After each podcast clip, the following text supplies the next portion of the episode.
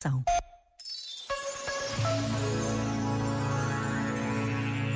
O deserto. O deserto, escreveu o teólogo João Duque, que conduzirá à Terra Prometida, será a representação simbólica do estatuto permanente da humanidade histórica, nunca definitivamente definida a partir de um território, como posse ou pertença. Isso contradiz toda a divisão da humanidade entre cidadãos e estrangeiros, amigos e inimigos, com base na referência territorial ou com base em qualquer outra referência. Isso abre a possibilidade de um conceito mais vasto e mais profundo da humanidade. Este momento está disponível em podcast no site e na app da RGF.